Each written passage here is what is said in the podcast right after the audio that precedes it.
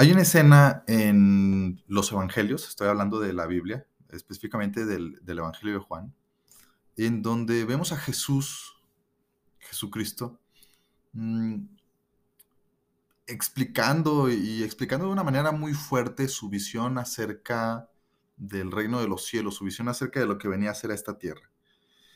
Y lo que dice ese, ese eh, pues, eh, pasaje es que a, continuación, después de, que él transmitió esa visión, muchos de sus discípulos, ojo, de sus discípulos volvieron atrás, estoy, estoy citando textualmente, de sus discípulos volvieron atrás y ya no andaban con él.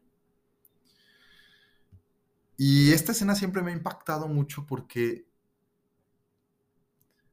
cualquiera pensaría que alguien como Jesús, pues lo que estaba buscando era multitudes que lo siguieran, ¿no? Y, digo, ciertamente multitudes lo seguían, pero, pero es interesante ver cómo a través de su ministerio, a través de su tiempo aquí en la tierra, mm, hacía cosas, y yo creo que lo hacía de manera muy intencionada,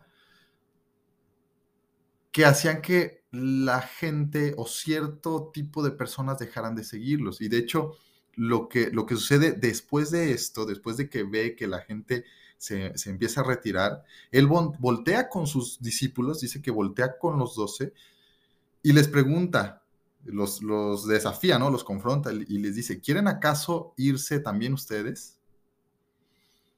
Y esta es, es una confronta, es, es, una, es una, pues una situación o una escena muy fuerte y la respuesta que dan sus discípulos, de hecho Pedro la, da, ¿no? Y dice, Señor, ¿a quién iremos si solamente tú das, tú tienes palabras de vida eterna, ¿no? Lo que vemos aquí en Jesús es lo que debería suceder con todo, con todo líder. Y es que de manera consciente transmita una visión tan clara que las personas se puedan una de dos, o sentir identificadas o a sentirse completamente eh, ajenas, sentirse como que, ah, ya, eh, entonces este no es mi lugar, ¿verdad? No estoy diciendo que nos enemistemos con las personas eh, de manera intencionada o que estemos buscando divisiones, claro que no. si algo debe ser un líder es una persona que constantemente está buscando fortalecer las relaciones. Sin embargo, fortalecer relaciones con la gente es muy diferente a formar un equipo. Y para formar un equipo necesitamos claridad en nuestra visión. Entonces, yo te quiero invitar, querido líder, el día de hoy a que simple y sencillamente entiendas el valor de transmitir la visión y entendas algo que va a suceder cuando la transmites y es que muchas personas no van a comulgar con ella.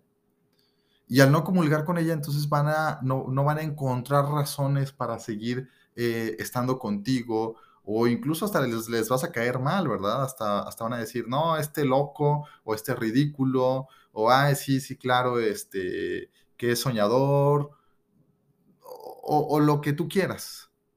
Pero el punto es que ya no te van a seguir.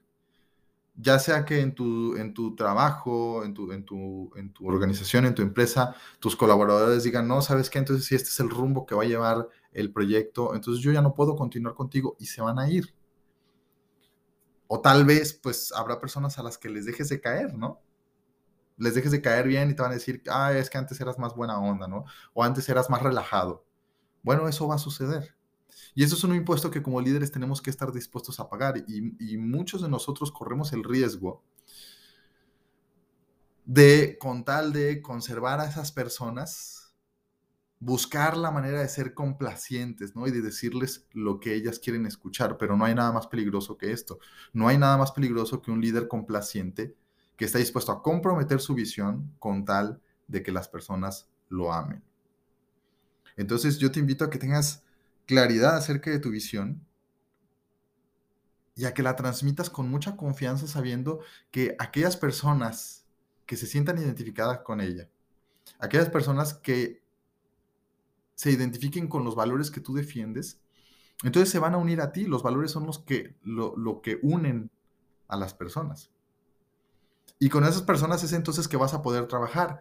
Y si volteamos atrás en retrospectiva, hablando de, este Jesús que vemos en, en, los evangelios, podemos ver que en ese momento se quedó con 12 personas nada más, pero dos mil años después podemos ver el impacto que tuvo su movimiento y que lo sigue teniendo.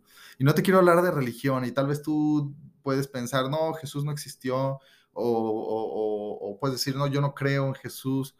No, no estoy, no te quiero convencer de que cambies de tu fe. Lo que estoy diciendo es que esto nos debe de servir como base y como ilustración para explicar que al final puedes lograr más con pocas personas, pero muy convencidas, a tener muchas, pero que solamente están buscando su propia satisfacción. Como bien dice el proverbio de Salomón, más vale perro vivo que león muerto. Valen más poquitas personas enfocadas y convencidas que muchas que al final solamente van a terminar siendo un lastre y una distracción para ti. Te veo en el siguiente episodio. Thank you.